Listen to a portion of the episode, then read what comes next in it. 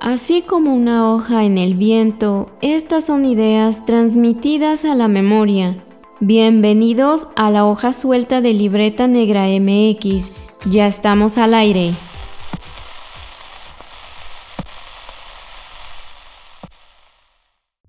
Bienvenidos al podcast más esperado de Latinoamérica Unida. En, este, en esta ocasión les saludan con mucho gusto sus anfitriones. Wendy Osorio. Y Omar Espinosa, ambos arqueólogos mexicanos, haciendo este cruce, este puente internacional con un temazo que es cómo vemos la historia desde el presente y con temas específicos. Y para esta hoja suelta en particular, nos da muchísimo gusto ya tener asentada esta conversación con una historiadora que sabe de historia pública, de historia de las protestas sociales y de eso vamos a conversar en esta ocasión con Natalia Agudelo Castañeda directamente desde Colombia. Hola, ¿cómo estás? Eh, bueno, hola a todos los que nos están escuchando o viendo por sus plataformas. Muchas gracias a Omar y a Wendy por esta invitación para conversar un poco pues alrededor de, de estos temas tan importantes como ya lo mencionaba al principio. Sí, pues bienvenida. Y hasta que se nos hizo, Natalia, como decimos aquí en México. Entonces, no hay fecha que no se cumpla, ni plazo que no se vence. Entonces, aquí estamos y estamos muy contentos de que nos vengas a compartir todo tu conocimiento en estos temas, porque nosotros estamos eh, precisamente con esta línea de trabajo con el proyecto de Libreta Negra MX, precisamente en favor de la difusión, pero más de la divulgación del conocimiento arqueológico eh, por nuestra parte, ¿no? Pero el tema de la cultura es sumamente amplio y es necesario también, pues, eh, hacer esta comunidad, ¿no? entre colegas, entre compañeros que trabajamos, pues, diferentes áreas de humanidades y sociales y pues te agradecemos mucho que nos des también tu tiempo. Y eh, pues vamos a empezar hablando de este tema que precisamente por eso mencionaba esta cuestión de la, de la difusión y la divulgación del conocimiento, porque de este lado hablamos de una arqueología pública o de una arqueología social. Por ahí también hay una historia entre estos dos tipos de trabajo, en, hacer, en, en, hacer accesible el trabajo generado desde esta eh, especialidad para las personas que se interesan y que no necesariamente son especialistas, ¿no? Pero bueno, ¿tú qué nos puedes decir de esta cuestión de la historia pública? Al menos ahí, eh, ¿cómo, es que tú este, ves o has visto que se maneja en Colombia, por ejemplo? Bueno, em, pues lo primero que yo quisiera decir es que es que mi acercamiento con la historia pública sucedió cuando estaba estudiando la maestría en historia y sucedió porque siempre se ha hecho como un cuestionamiento hacia las maneras en las que se divulga el conocimiento histórico. Y de hecho, eh, eso como un problema, ¿cierto? Como un problema para acercarse a diversos públicos, sea en el ámbito escolar, universitario o ya pues como para otra serie de públicos, porque somos muy acartonados, o sea, como que ahí somos muy estrictos en la manera en que se tiene que presentar la información y a veces eso pues no hace posible que haya ahí sí como una relación o una conexión más directa con quien está leyendo o quien, con quienes puedan estar interesados en estos, en, en, el tema histórico, eh, pues en cualquiera de sus enfoques, ¿cierto? Entonces, la historia pública llegó a mis oídos, a mis libretas, a mis apuntes, porque porque un profesor empezó como con esta onda de, no, es que hay otras maneras de contar la historia. Entonces ahí empezamos como a ver que habían blog, que aunque son herramientas pues de pronto un poco ya bueno, que se usan, que se han usado mucho en el tiempo, al menos en esta, desde el dos, del 2000 para acá, eh, pues no es que haya sido tan común para, para el tema histórico. Entonces empezamos a ver que, bueno, habían blogs dedicados a, a biografías, a temas pues como, como chéveres, digámoslos así, eh, pero que también habían otras maneras de, de contar como, bueno, como podcast, como videos, y que no siempre era pues el escrito denso así con todas las fuentes y toda la cosa, aunque estos otros materiales también eh, tienen un rigor y demás. Entonces, la historia pública, pues ya así como muy letrada, eh, comparto la idea de un investigador colombiano llamado Sebastián Vargas, que dice eh, que la historia pública no solamente es un campo historiográfico, que se trabaja con fuentes y demás, sino, y, bueno, y con un método, sino eh, que es una, mm, es una actitud de autorreflexión alrededor, del oficio del historiador alrededor de cómo se produce el conocimiento histórico y cómo se divulga para públicos heterogéneos, entendiendo pues como que la historia es para todo el mundo, no solamente para los historiadores, sino que estamos hablando a, cualquier persona, a niños, adolescentes, a, bueno, a pues, eh, subculturas así como urbanas, eh, que a todo el mundo le puede interesar y que ese es como el, sentido como tal de la historia pública.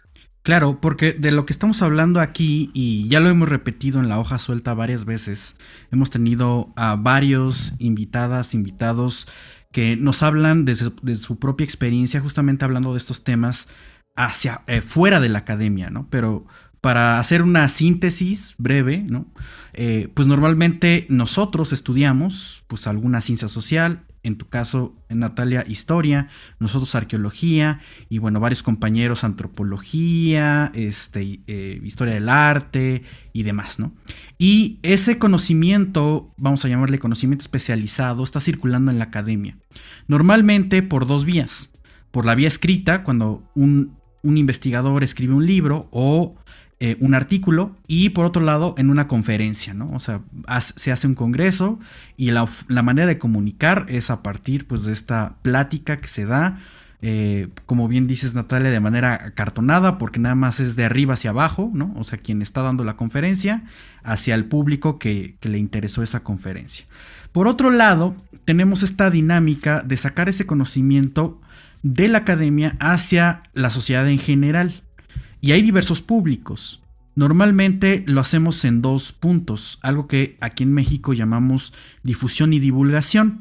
La difusión es un poco esta dinámica interna de la academia que ya, que ya mencioné y la divulgación eh, pues es esta comunicación social y pues de alguna manera también eh, hacer accesible ese conocimiento. Aunque particularmente aquí en Libreta, Libreta Negra MX no nos eh, convence tanto que eh, se llame adecuación o traducción del conocimiento, sino más bien propugnamos por una comunicación abierta bilateral, es decir, que sea en ambos sentidos. Aquí en México, de manera estricta, no tenemos el concepto de historia pública o de arqueología pública. Es decir, nosotros vamos directamente a, eh, a la práctica de divulgación, así se ha conocido recurrentemente. Entonces nos llama mucho la atención que efectivamente en otros países sí reconozcan este adjetivo de historia pública. Y esto que nos platicas, Natalia, es muy interesante porque de alguna manera refleja la dinámica de incluso hacer historia desde el presente, ¿no? Porque es, es siempre un tema que está en el ojo público. Entonces cuéntanos un poco justamente cómo, cómo interactúa o cómo se hace esta historia presente y esta historia pública. O sea, además de estar conversando, eh, además de hacer eh, o, comunicar fuera de la academia, eh, mencionaste pues que no pierde el rigor, que se tiene cierto protocolo para hacer investigación. ¿Cómo es esa experiencia de historia pública desde Colombia? bueno, esta pregunta me gusta mucho porque creo que en los últimos meses aquí en Colombia, y creo creo también como en, otras, en otros países del mundo hemos venido eh, haciendo reflexiones alrededor de no solamente de la historia del tiempo presente y cómo la hacemos y, cuál es el rol del historiador allí, eh, sino también de cuestionar eh, cosas, elementos que vemos en nuestros paisajes urbanos y que hacen parte de nuestra historia. y, y, bueno, y eso y eso cómo, cómo se relaciona, digamos, con nosotros en nuestro campo de estudio y demás. y es el, el hecho de, mm, pues quiero contar primero esta anécdota y ahorita pues como que respondo bien esta pregunta. Y es em, el tema de, de, la, de, los monumentos y de las estatuas, de cómo han sido derribados y demás, y que esta, estas, eh, estos monumentos, al menos en Colombia, eh, digamos que hacen parte de nuestra historia patria, hacen parte de los símbolos que han enseñado en las escuelas, en los colegios e incluso en universidades y que en este año especialmente eh, fueron derribadas, ¿cierto? Entonces eso llevó obviamente a que hubiese toda serie de, de opiniones alrededor de eso cómo afectaba o no, o eso cómo mm, mutaba también como la historia que nosotros hemos eh, construido, esos relatos nacionales que hemos construido, eh, sobre todo porque estas estatuas en principio fueron derribadas por em, por indígenas.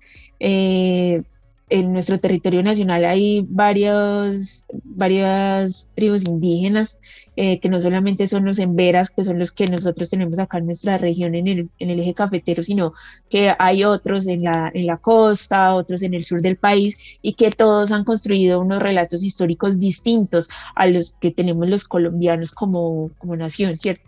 Entonces, eh, ese, esa relación eh, que hay entre la historia presente eh, y lo que les estoy comentando, como yo la veo, como la he reflexionado, ha sido más bien como de mm, como testigo, ¿cierto? Como que ha, sido de, de construir también una serie de relatos propios más bien de la memoria, no tanto de la historia, porque creo que ahí es donde está como esa fricción, ese debate también como, pues cómo hacer ese, ese tipo de historia y por lo menos la reflexión que yo hago al momento es básicamente esa, como por ahora somos testigos de que esto está sucediendo, no hemos tomado aún una distancia crítica alrededor pues como de, de lo, del suceso y ya como una reflexión más elaborada pues alrededor de eso y creo que que bueno, que es apenas como, como lo prudente, pero eso, eso es, eso es como, como básicamente la respuesta que puedo dar alrededor de, de, esto y casi que unas puntadas que creo que hemos estado elaborando aquí, o sin betas de estudio, porque, porque creo que, que al menos tanto la historia pública como, como estos sucesos de, bueno, de derribo de monumentos y de resignificar y de reelaborar la historia alrededor de esos relatos nacionales, todavía está en construcción y nos es difícil eso, tomar esa distancia crítica y decir como esto sí, esto no y demás. Me gusta mucho esto que utilizas de ser testigos de los procesos que estamos viviendo o atravesando, ¿no? Finalmente estamos inmiscuidos y sí es difícil verlo desde fuera, ¿no? Y tomar eh, como esta postura crítica, porque pues los historiadores, eh, o al menos lo que se dice de ellos, es que miran desde el presente pues todo lo que ha pasado, ¿no? Pero también eh, aquí en el caso de México también se recurre mucho a estos discursos de la historia de bronce, como le, le, llamamos aquí, que eh, tiene que ver con ciertos eh, hechos, pero que nos dan esa imagen de una historia estática, que ahí eh, que ocurrió y así fue con los nombres, las fechas y los hechos, y eso no cambia, ¿no? Entonces yo pienso que también es como una forma muy rígida de enseñarnos, de transmitirnos la historia. Yo creo que es una visión muy torcida también porque nos da una visión estática de las sociedades que nos precedieron, ¿no? Y yo creo que esto que nos dices de, ser testigos vivos de lo que está sucediendo es como, me, hace pensar mucho, ¿no? En, todo lo que eh, actualmente pasa. Eh, cómo afrontamos las situaciones críticas eh, dependiendo de cada, de la sociedad en la, en la que vivimos y aunque compartimos eh, quizás el mismo tiempo, pero eh, la forma de resolver estos problemas eh, pues varía, ¿no? Y eso creo que hace muy interesante y nos dice que la sociedad está viva, que es dinámica y que cambia, nos guste o no. Entonces, tú mencionabas, ¿no? Por ejemplo, toda esta cuestión de, de los monumentos y también la percepción que hay de, pues de, las diferentes personas. Aquí yo, yo hago esta comparativa porque también en, los últimos años ha habido como mucha eh, visibilización sobre eh, las protestas que muchas personas hacen hacia la forma en que nos quieren hacer percibir estos objetos, estos monumentos, ¿no? Que eh, mucho de la, molestia que pueda generar es porque van eh, eh, o porque siguen em, perpetuando estas ideas pues eh, racistas, eh, discriminatorias hacia mujeres, hacia los grupos vulnerables, ¿no? Entonces aquí sí se ha dado, al menos a través de redes sociales, no sé si te has podido enterar de, muchas eh, manifestaciones en, los últimos años. O sea, no es cosa de los últimos años, pero se ha hecho muy visible pues precisamente por la, la cuestión de las redes sociales, ¿no? Entonces aquí ya estamos entrando a este tema de los movimientos y de las protestas. Pero tú seguramente tienes como eh, eh, la perspectiva histórica, porque pues evidentemente este tipo de, actitudes o de movimientos no, no es algo reciente. Ha estado presente en la humanidad desde tiempos que seguramente no están registrados, ¿no? Entonces ahí eh, quisiera que nos cuentes un poco la importancia de ponerle atención a los movimientos sociales. Bueno, antes quisiera decir algo sobre, sobre lo anterior, y es que también en esos relatos nacionales y en esa historia patria que, bueno, que al menos en Colombia eh, pues se enseñan los, se enseña, bueno, en, la, en, la, asignatura de ciencias sociales, porque creo que también algo que, que se debe resaltar es que en Colombia eh, nos enseña historia en, la, en, las instituciones educativas de la básica y la media eh, desde los años 80, eh, sino que es más bien, mm, bueno, quienes se interesan por la historia pues deben es hacerlo de manera bueno, ya como profesión. Y digamos que, que eso también pues habla de, de un sentido pues de, de, quién hace la historia, ¿cierto? Como que y de, y de cómo, y cómo debe ser asumida al menos la historia patria o la historia nacional, que es una historia por allá que se creó como, bueno, sí, que, que empieza a narrarse de esa forma desde el siglo XIX y así se quedó. Justamente como decía Wendy, de algo rígido, inamovible, y en el que también hay silencio, ¿cierto? Y en el que también hay olvidos, en el que no se tienen en cuenta eh, ciertos eh, grupos que eh, hacen parte del territorio nacional y que hay, mm, bueno, una gran cantidad más bien de relatos ah, de héroes, de guerras, de gestas que, que digamos también son distantes de nuestras realidades. y ya sobre lo que estábamos hablando ahorita, ya de los movimientos sociales y de la importancia pues también de, considerarlos eh, dentro del estudio de la historia. Eh, yo pienso que, mm, bueno, y también eso como que lo aprendí, que la, la historia es posible, no es solamente datos y fechas, sino que son procesos y que digamos que dentro de esos procesos son disputas, conflictos, rupturas, continuidades, eh, toda, toda, esta serie de, pues de, fricciones eh, las que se estudian y justamente los movimientos sociales eh, pues de eso es lo que nos hablan casi que en toda la historia, ¿cierto? De, de rupturas, de transformaciones bueno, sociales, eh, y de y bueno y de una serie pues de procesos importantes. Creo que dentro de, de los que yo mm, bueno valoro bastante eh, los movimientos sociales son importantes eh, bueno de la manera en la que yo los he estudiado han sido sobre todo los movimientos estudiantiles pero digamos que, que, dentro de lo que yo valoro del, bueno, al, interior pues de la, de la, disciplina histórica y que creo que es un hito bastante importante, es la inclusión de la perspectiva de género dentro del estudio de la historia. Y lo considero importante justamente porque, porque también las mujeres eh, hacen parte de esos grupos que han sido... Eh, ahí sí, históricamente, valga la redundancia, eh, opacados, silenciados, y que digamos que son estos movimientos sociales quienes han, venido a decir, hey, aquí nosotros también estamos, igual que también las perspectivas étnicas, eh, de negritudes, no sé cómo le digan en México, eh, pero esas. Sí, acá, acá, es un poco similar, también se, se le conoce como afrodescendencia o la tercera raíz.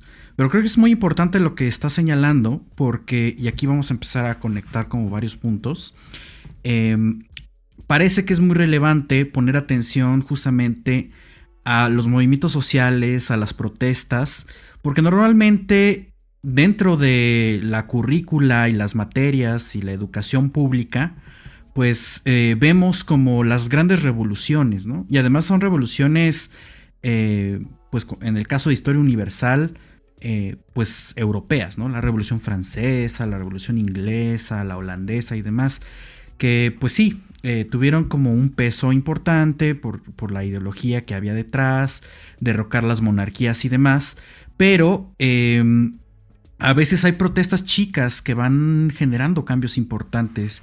Y esto lo estamos viendo justamente en el tiempo presente y, por eso estábamos eh, balanceando esta plática entre eh, el tema de historia pública y movimientos sociales, porque es una herramienta muy importante para visibilizar justamente estos, estos problemas y puntos como la propia historia eh, vista con perspectiva de género, porque no, no, se le ha puesto la suficiente atención. Y eh, eso genera símbolos, símbolos e iconos particulares en cada movimiento social.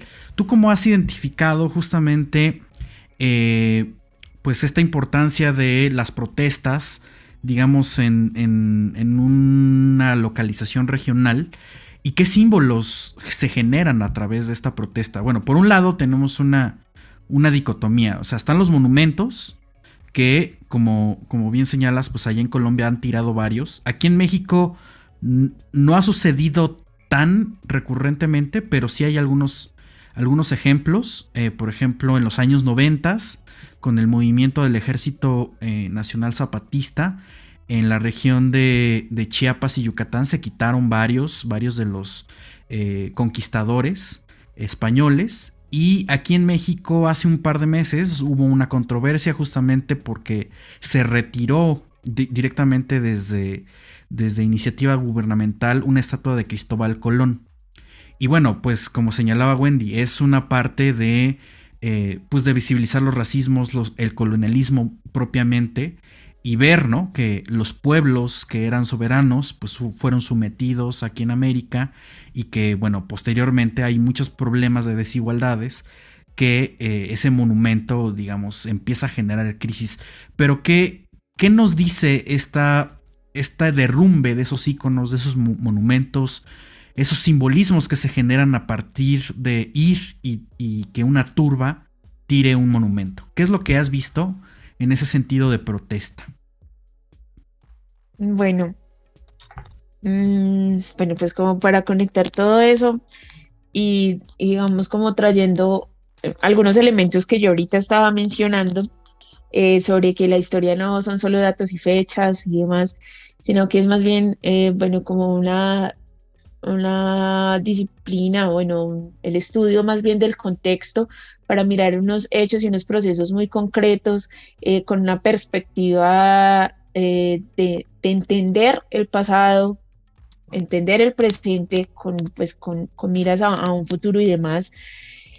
Y eso lo quería decir porque porque de eso también se tratan los movimientos sociales, ¿cierto? Como de, o, la, no sé la palabra, como la emergencia, eh, la aparición de estos movimientos en un momento muy concreto de, la historia o del tiempo, eh, demandando una serie de transformaciones, eh, pensando en el futuro, ¿cierto?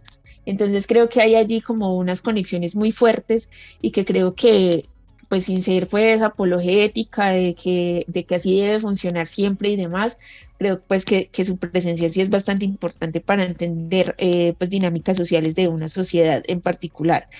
Y sobre ya este tema de los monumentos y de los símbolos y demás, yo quiero decir que, que obviamente es muy complicado, ¿cierto? Y creo que para ustedes mucho más como arqueólogos, porque, porque eh, ¿quién decide qué se conserva? O sea, creo que esa pregunta es, pues es clave, como quién decide qué se conserva, eh, sea un discurso incluso, sea un monumento, eh, porque claro, esto también habla de la memoria pasada y también habla, incluso para nosotros creo que también de fuentes, eh, de, cómo, de cómo se comprende también un territorio incluso, al menos acá en Colombia. Bueno, no hay muchas estatuas de Cristóbal Colón, pero en cada plaza de cada pueblo y casi que de cada ciudad hay una plaza de Bolívar. Y normalmente en las plazas de Bolívar pues hay una estatua del Bolívar o algo que haga referencia a él, ¿cierto? Entonces, pero pues como también hay otras. Eh, eh, y en Colombia solamente en, en, Nariño no hay una plaza de Bolívar, sino una, un Nariño, por la, pues por la misma, eh, la misma historia la misma gesta eh, libertadora, pues hizo pues que eso fuera de esa manera. Y, eh, y pues eso como por, por, el lado de los monumentos. Pero también eh, lo que yo vi, por lo menos en este paro que, que acaba de pasar, de que inició el 28 de abril de este año, que se extendió casi que hasta junio, es que es que obvio se crean otros símbolos distintos y que al ser nosotros testigos de esa, de esa historia vivida, eh, pues eh, se crearon esos símbolos y adherimos a ellos, muchos otros no se adhieren a, a, esas cosas, sin embargo lo tienen en mente.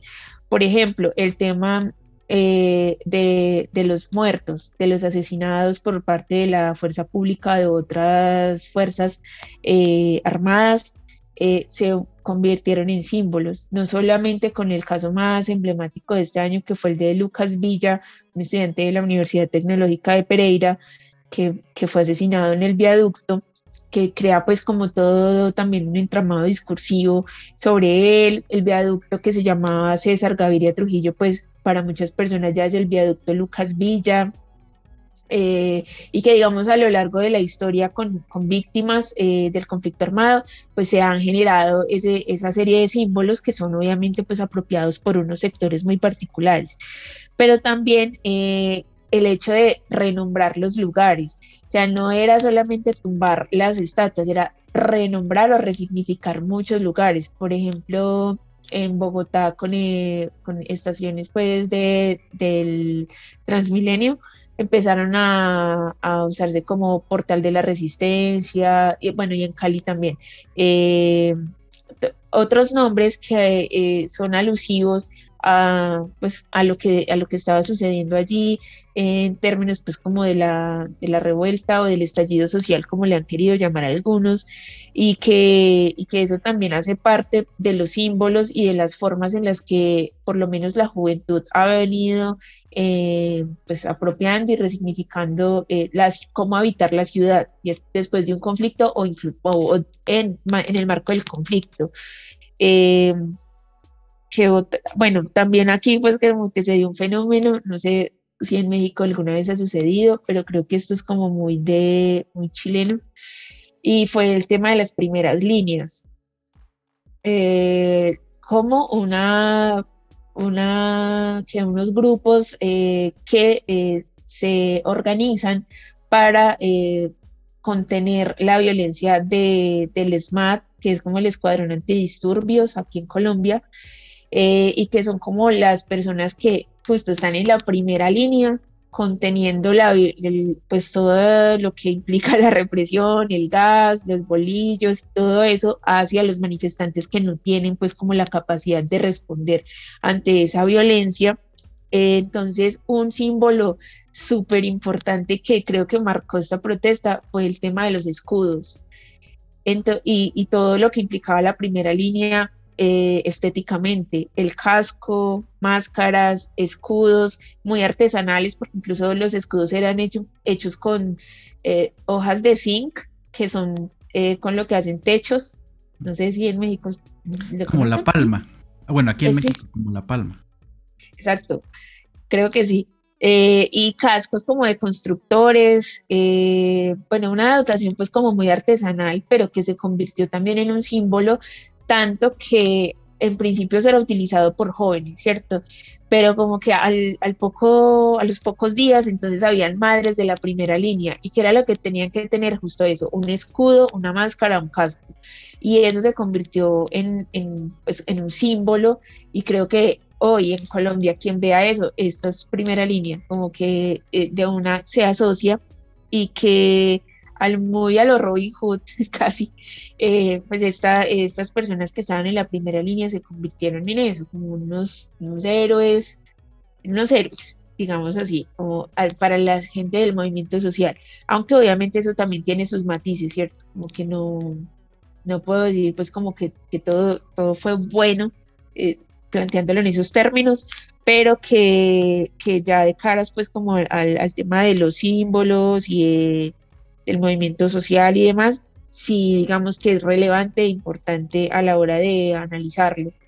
Esto, esto que nos dices eh, nos habla de, pues de las formas de protestar, ¿no? Eh, es, es, bastante particular comparar los contextos porque últimamente, los, al menos los últimos cinco años, Aquí en la Ciudad de México, que es donde nos encontramos nosotros, em, se han dado grandes protestas en la ciudad por dos o tres causas, principalmente por, eh, la, por la marcha, por ejemplo, del 8 de marzo, que es del movimiento feminista, y por la ola creciente cada vez de, em, de, feminicidios en, en, el país. Y también se ve un poco, o sea, bueno, yo no lo he notado, pero no existe este concepto de la primera línea. Pero sí hay feministas que se preparan ya año con año pues para esta marcha y saben que existe una represión y que incluso se han, este, como se han asociado con otros colectivos. Me viene a la mente el colectivo Marabunta, que son pues una especie como de rescatistas que ponen, que, que incluso llevan lazos o cuerdas y como que van eh, encapsulan la, marcha y es justamente para, para, que nadie se meta ahí, o sea, porque en México, eh, lamentablemente, luego cuando hay protestas hay, hay este, incitadores, o sea, que rompen las protestas, ¿no? Entonces, para que no se meta más gente que no sea del movimiento, pues ponen un cordón y así van, van avanzando en la protesta, ¿no? Para que, pues, de alguna manera se mantenga esta este espíritu pacifista o, este espíritu de no conflicto. Aunque bueno, sabemos que al final eh, pues eh, siempre va a haber algo que detone como esta situación. Y además pues se, ha puesto en, en, en, los medios, ¿no? Que llamar la atención haciendo destrozos o vandalismo para la causa eh, también tiene como cierto grado positivo en visibilizar las causas. Bueno, ahí hay una situación compleja, pero evidentemente no está esta preparación como de la primera línea en Colombia. Y antes de seguir, me gustaría preguntar justamente como dos o tres cosas de lo que nos has comentado. Eh, hace un momento dijiste que, que sí derriban estatuas, pero no hay tantas de Cristóbal Colón. ¿Qué es lo que están derribando en, en este sentido en las protestas y por qué se dieron las últimas protestas eh, o este gran paro en Colombia? Bueno, eh, pues digamos que eh, cuando yo digo no hay tantas, no significa que no haya, ¿cierto? Y que digamos acá como que uno de los detonantes fue en el sur del país, una estatua de, Cristóbal Colón, otra, otra que es que, bueno, que estaba erigida fue en Bogotá eh, y esas pues fueron las que cayeron. Sin embargo, eh, fueron en momentos distintos, ¿cierto? Y no necesariamente esa, la, el derrumbe, por lo menos de la primera en el sur del país, detonó en un,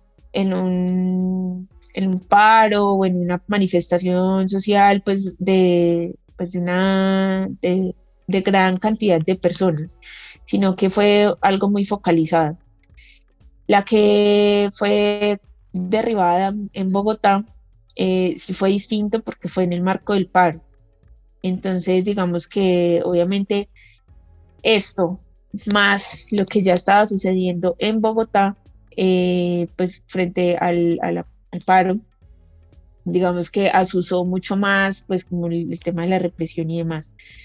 Eh, y sobre por qué estábamos protestando en Colombia, digamos que todo, yo en realidad todavía no, no lo puedo entender tan bien, o sea, como ese por qué, y creo que eso hace parte pues como de las reflexiones que, que nos quedan a todos.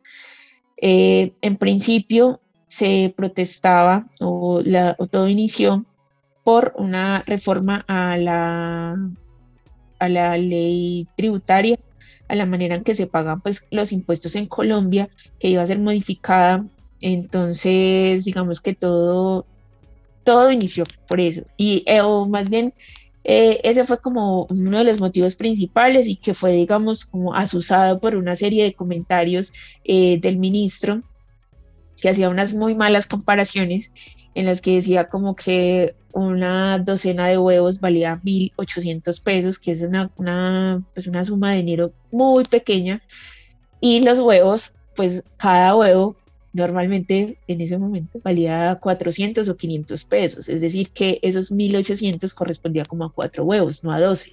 Entonces, eso empezó como a ofender a las personas, a generar pues como así muchos comentarios en redes sociales, a citar con más fuerza el paro, como vamos a parar y este día vamos a decir no a, la, no a esta reforma. Y ese fue como el, la motivación principal como del, del paro, del cuando inició la protesta. Eh, pero eh, luego, pues ya fue más complejo eh, y digamos que por la represión, especialmente eso, yo creo que eso fue como una constante durante todo el paro, fue ese, el tema de, la, de los abusos de la fuerza pública en varias ciudades del país que hizo que, pues que la gente dijera, pues vamos a seguir saliendo a la calle. Y eso tenía mucho que ver con que el COVID, ¿cierto? Entonces que no deben salir todos aglomerados porque pues podría generar más contagios. Entonces luego de ese día empezaron pues las restricciones y entonces se generaron pues como más bien un movimiento de desobediencia civil no vamos a acatar eh, quedarnos en la casa, no nos vamos a encerrar, vamos a salir, eh, porque aparte esto es una manera como de callar eh, pues esto, y si lo dejamos pasar, pues nos vamos a, ir al trasto, pues peor.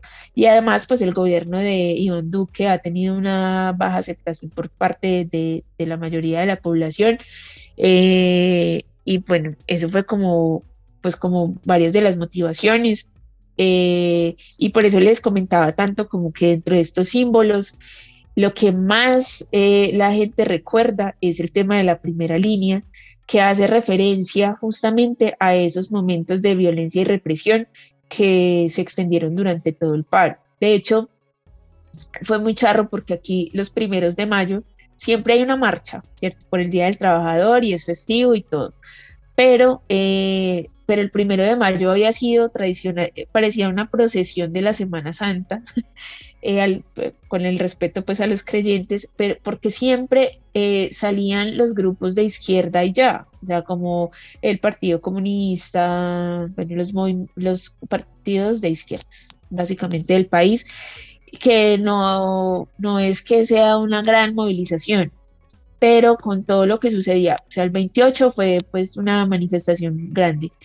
Luego, como toda esta serie de medidas restrictivas hizo que el primero de mayo se diera la movilización dentro del paro de las más grandes y de las más eh, violentas también, porque todas terminaban en, aquí le decimos tropeles, en tropel, eh, con la policía, con enfrentamientos con la fuerza pública, eh, muy fuertes y empezaron pues, eh, bueno, pues ya la, acción de estas primeras líneas mucho más fuertes eh, en todo el país. Y bueno, pues otra cosa importante para mencionar es que también se van generando como esas redes de solidaridad. Entonces, digamos que en Cali, que fue donde empezaron pues como la mayor cantidad de abusos de la fuerza pública, hizo que pues que se detonara en todo el país una indignación y que la gente se movilizara por solidaridad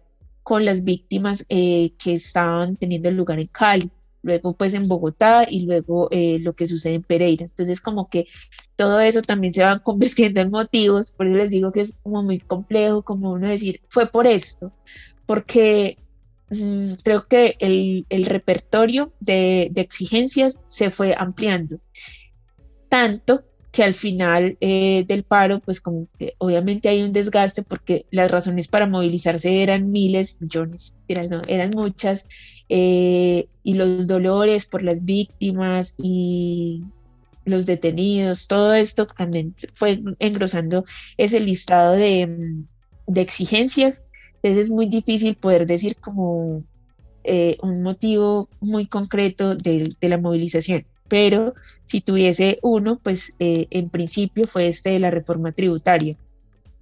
Y ya pues la renuncia del ministro y bueno, Y dentro de todo esto, Natalia, eh, y lo pregunto porque es algo que mencionó Mar hace un momento, la cuestión de los medios. Porque, eh, por ejemplo, aquí lo que sucede mucho es que los titulares pues obviamente están como muy sesgados, ¿no? Y, y, por supuesto que muchos responden a pues a la afiliación tal vez política que se, que se tenga, ¿no? De, de, varios medios aquí, por ejemplo en el caso de México. Y entonces podemos ver desde titulares que dicen respecto, por ejemplo, a estos eh, monumentos, pues que se está destruyendo un patrimonio, ¿no? O eh, que se está vandalizando y que se está propiciando más violencia en lugar de, eh, pues, eh, ¿cómo decir?, minimizarla, ¿no? O sea, que no se puede resolver la cuestión, por ejemplo, de, de la violencia hacia las mujeres con más violencia, ¿no? Entonces, eh, muchos de estos medios, pues, también tienen presencia, pues sí, en, en, en los principales canales nacionales, y también pues en los medios digitales, ¿no? Que ya todos andamos por ahí también buscando, informando, eh, información. Eh, en este sentido, ¿qué papel tuvieron los medios de comunicación tanto para mostrar lo que estaba pasando, pero también para poder eh, permitir que haya habido esta movilización y que, que, pudo haber, que, que, mostró como esta unión de varios de varios grupos, de varias comunidades que tal vez de otra manera no se hubieran enterado y tal vez era un poco más difícil que se hubieran unido al movimiento. Sí, mm, bueno, ese también es un gran tema. Eh, y creo que históricamente los medios de comunicación, al no ser como de, pues al servir al establecimiento, obviamente pues hay como una posición muy contraria a lo que, a lo que realmente sucede, ¿cierto? Como que no hay una correspondencia eh, exactamente en lo que se dice. Eh, y, creo que la, agenda mediática de todos esos días fueron de, señalamientos, también como de, mm, nombrar eh, a los manifestantes como vándalos, eh, creo que esa, esa, es una palabra que marcó también bastante eh, el, el, movimiento, eh, que ya no era pues como exactamente el terrorista, pero el vándalo también como un terrorista que hace daño a, la propiedad privada y demás. Y como les digo, este paro pues sí tuvo una gran, un gran porcentaje de violencia en todo el país. Entonces, claro, la, el, acá hay como tres, tres medios muy, muy, muy, muy importantes. Hay más, pero muy importantes que, digamos, movilizan bastante la opinión. Eh, en la prensa, ¿cierto? Que son como El Tiempo, El Espectador y la revista Semana. Eh, y el de la revista Semana, eh, pues es ahorita mismo dirigido por una señora que se llama Vicky Dávila, que ha sido pues muy polémica, sobre todo en las redes sociales, por el amarillismo que manejó durante todo, todo este paro. Entonces, eh, pero pues al mismo tiempo es el, el de mayor circulación, los de mayor circulación. Entonces fue muy paradójico también porque hay un periódico que es el más amarillista del país, el más, o sea, el que en sus primeras planas tienen así titulares súper jocosos y crueles y que muestran todos los días que pues si hubo muerto o un accidente con, titulares muy jocosos. Eh, y que eso es como lo que llama su atención. Y el periódico se llama el Q. Q es como un saludo. Sí, acá también lo tenemos. Sí, también lo utilizamos aquí. ok, entonces el Q es un periódico también de mucha circulación, pero pues, pues por tener este carácter, nadie esperaba nada de ese periódico como que fuera a informar así como las cosas del paro, ¿no? Y sin embargo, este periódico empezó a divulgar realmente lo que estaba pasando, los abusos de la policía en varias ciudades del país y muchos, eh, por muchos días se convirtieron de hecho en tendencia eh, en Twitter eh, porque porque claro, decían como lo que no hizo la revista Semana con una señora que estudió eh, no sé dónde, en qué universidad, que eso tiene un peso, digamos, discursivamente, a un periódico que lo venden en los semáforos por mil pesos, que es una suma pues muy, muy, muy, baja. Eh, aquí justamente para los que nos escuchan desde México, eh, porque también me estaba pasando a mí, la, la equivalencia del peso mexicano eh, con el colombiano es, el, es la siguiente. Un peso mexicano corresponde a 189.50 pesos colombianos. Para que nos demos una idea. Sí, para que luego no se espanten de escuchar que un periódico cuesta mil pesos. Para nosotros es mucho. Mil pesos acá es un chorro. ok, listo. Eh, aquí es muy bajo, mil pesos. Eh, entonces, ese periódico hizo pues como las veces de, bueno, de, ahí sí, de informar eh, tomando también eh, pues imágenes que se rotaban en las redes sociales. Y eh, ya pues como también parte de eso de, de los medios, creo que casi desde, de los, desde los 2000, no solamente en Colombia, sino en Chile, creo que en México, pues hoy también, y en otros países, las redes sociales han jugado un papel muy importante y no me refiero solamente a Facebook, que es donde, digamos que mm, se hacían transmisiones porque la plataforma lo permitía eh, de lo que estaba pasando en la calle, porque también hay que recordar que sí, estábamos en el COVID, estábamos pues como en un punto importante del COVID y que las personas también tenían miedo a salir a la calle eh, y todo esto, pero también el toque de queda que implicaba pues como la presencia de, eh, de la policía y de actores armados en las calles pero además el tema de que e, yo vivo, por ejemplo, en un, en un, pueblo que se llama Santa Rosa de Cabal, eh, que es a media hora de la capital, pero eh, que es Pereira, pero las vías estaban cerradas y no se podía ir, no había transporte público, nada, porque todo lo cancelaron porque estábamos eh, parados. Entonces, y aparte los, los, el sector de los camioneros para garantizar el paro, pues estaban allí bloqueando todas las vías, entonces estábamos encerrados todos en las ciudades, pero las redes sociales hicieron que la gente dentro de, de los pueblos que tradicionalmente nunca se habían movilizado porque históricamente han sido de otras tendencias más bien conservadoras, eh, pues hicieran movilizaciones, como estamos encerrados, pero entonces vamos a hacer unas ollas comunitarias, vamos a hacer movilizaciones dentro de las mismas ciudades y de los pueblos, vamos a hacer una velatón que es encender una velita, pues como por estas personas que, que habían muerto, que estaban heridos eh, eh, de, de estas heridas oculares o, o cualquier otra eh, mutilación por, pues, por cuenta de, la violencia policial. Entonces creo que las redes sociales sí jugaron un papel muy importante y no, como les digo, no solamente el Facebook, sino también Twitter, bueno, eh, y también otras, otras redes que las personas eh, pues, empezaron a utilizar, Telegram, toda esta discusión sobre la privacidad, sobre sobre también qué se publicaba, cómo se comunicaba. Creo que eso también pues jugó un papel muy importante porque las personas pues independientemente de lo que estuviesen diciendo los medios de comunicación, que ya, ya era obvio, pues como que iba a haber una, una, pues una postura contraria a lo que estaba sucediendo, eh, pues la gente empezó también a hacerle juego y a, hacer flyers, póster, afiches, eh, bueno, piezas gráficas explicando por qué se estaban movilizando y también qué se iba a hacer y cómo podía participar.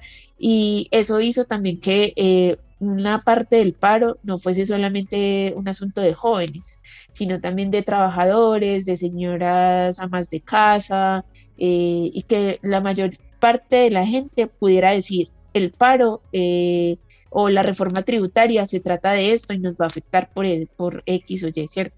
Y entonces creo que eso fue pues como, es un elemento que yo destaco y que es importante también analizar en otro momento, sobre todo pensando en el tema de la historia pública, porque es también, eh, ya son otras fuentes, ¿cierto? Ya no es la prensa, es también los posts de Facebook, los videos, eh, otras maneras en las, que, en las que está narrado lo que sucedió, en lo que está relatado lo que sucedió y que, y que, bueno, no sé, a veces pienso como que en 30 años esa es la forma de viajar en el tiempo que nosotros no tenemos. No podemos tener videos de, de la gesta libertadora, pero vamos a poder tener videos de, de, este paro, por ejemplo, del estallido social en Colombia, eh, y de primera mano vamos a poder ver la actuación de, los, de estos actores, ya en distancia crítica y todo el asunto, eh, para poder analizar qué fue lo que pasó. Entonces creo que, que ese tema de, pues, del uso de las redes, eh, de la manera en que se divulgó, pues todo esto, pues fue muy importante.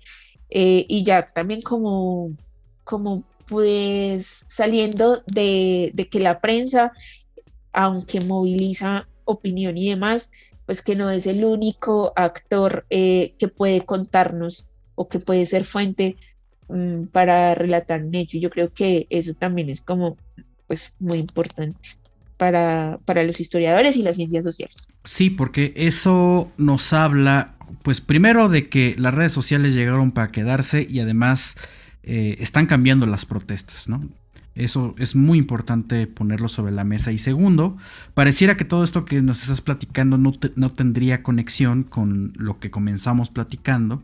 Y ahora ya estamos hablando de la situación política o sociopolítica de Colombia, pero creo que lo, lo acabas de sintetizar muy bien.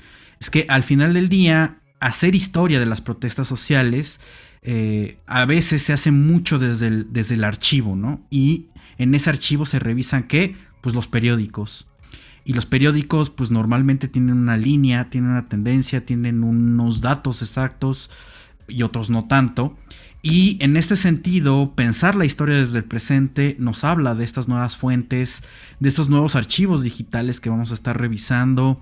No sé cómo va a interactuar la arqueología con, esto, con estas cosas, eh, pero creo que es importante empezarlo a ver. Em, porque finalmente es eso, comunicarnos, que es básicamente el principio de la historia pública y de lo que hacemos aquí con arqueología también, que es divulgación, que pues, básicamente es lo mismo. Pero ya para ir cerrando justamente, ¿qué aprendemos de las protestas eh, con esta dimensión histórica? Bueno, em, como yo les decía ahorita también, eh, pues la historia nos sirve para conocer el pasado, pero ahí sí ya metida como en toda la disciplina, en los conceptos de Koselec, eh, pues pensando en ese horizonte de expectativa en el futuro, ¿cierto? Como para poder tomar decisiones y, mirar eh, qué, podemos hacer.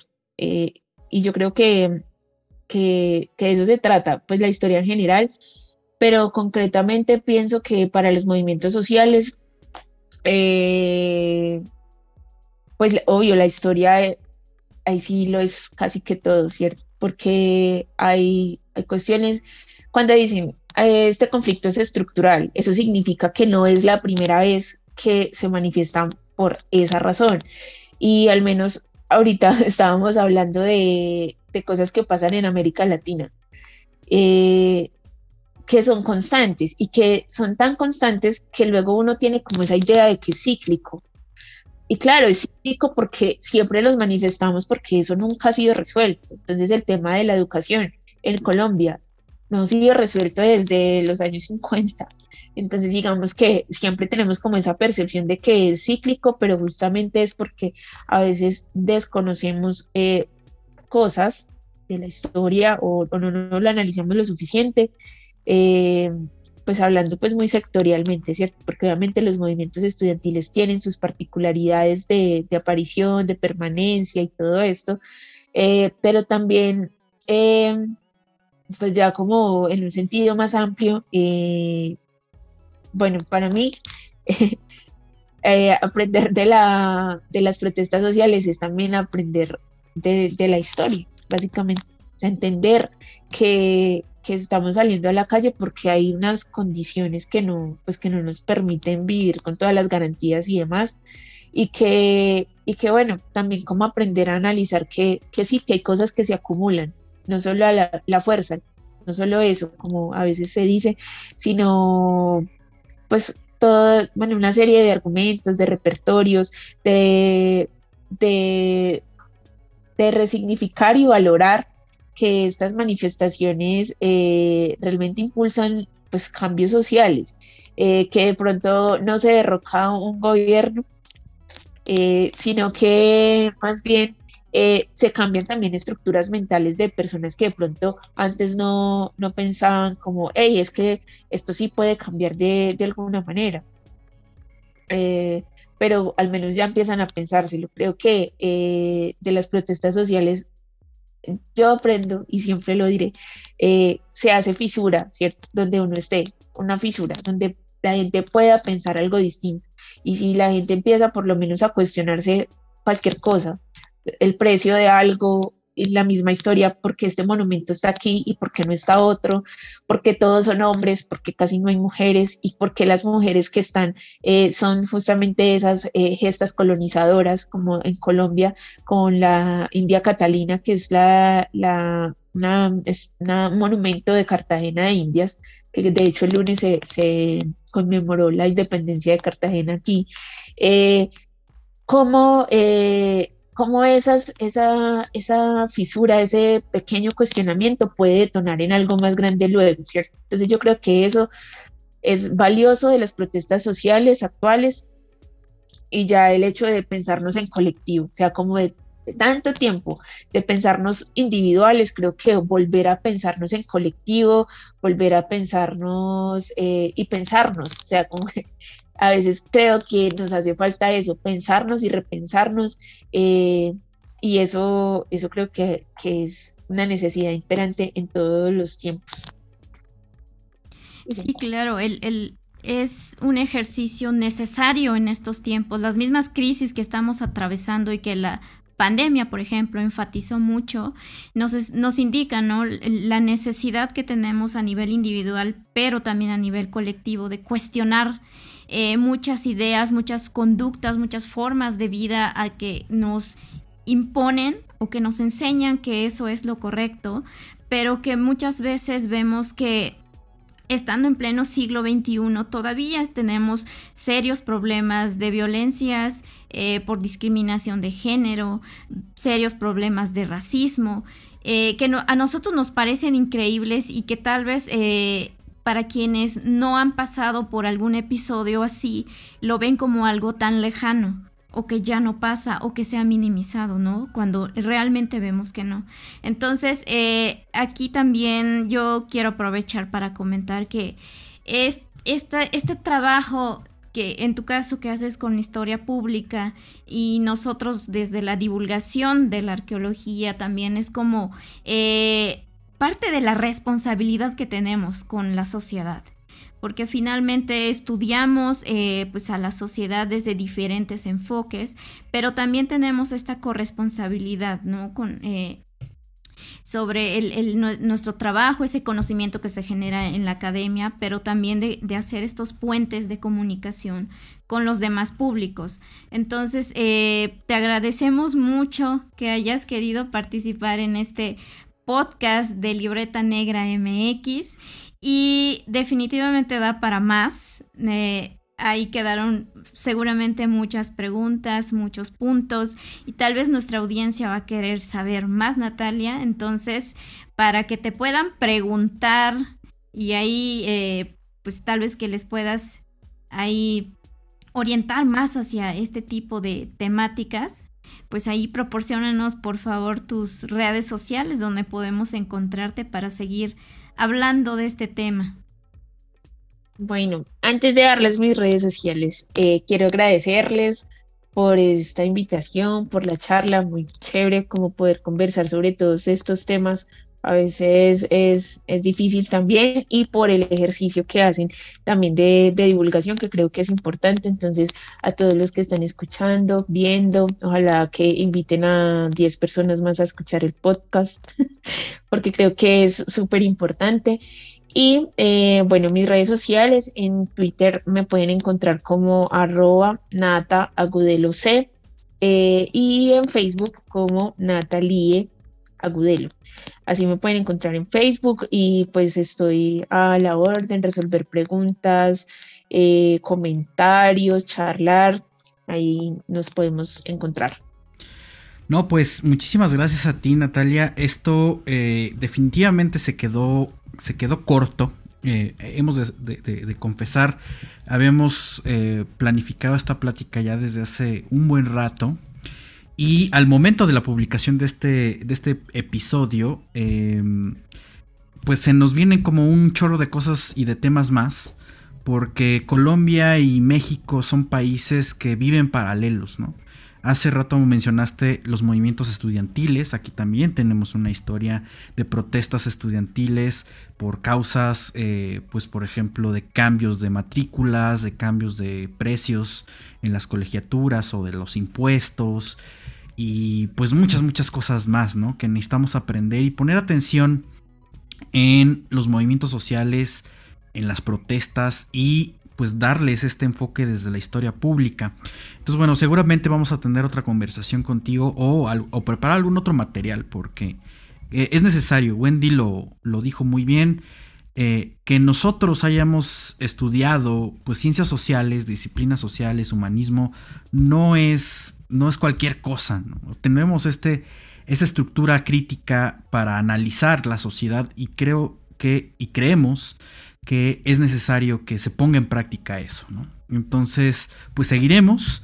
Y por supuesto, pues como bien dices Natalia, pues que inviten a 10 personas más a que escuchen este capítulo, denle retweet, denle compartir, denle un mensaje de escuchar, eh, de que escuchen y te recomiendo este podcast y pues síganos a nosotros también. Nos encuentran como Libreta Negra MX en Twitter, en Facebook y por supuesto todo el contenido en YouTube, Spotify, Anchor y Apple Podcast. Entonces ahí nos escuchamos. Eh, este es el episodio de Historia Pública y Protesta con Natalia Gudelo. Eh, ya expandiendo nuestra frontera de la hoja suelta a niveles internacionales. Y pues nos escuchamos la próxima semana con otro gran tema y muchas gracias por escucharnos. Hasta luego. Adiós. Adiós.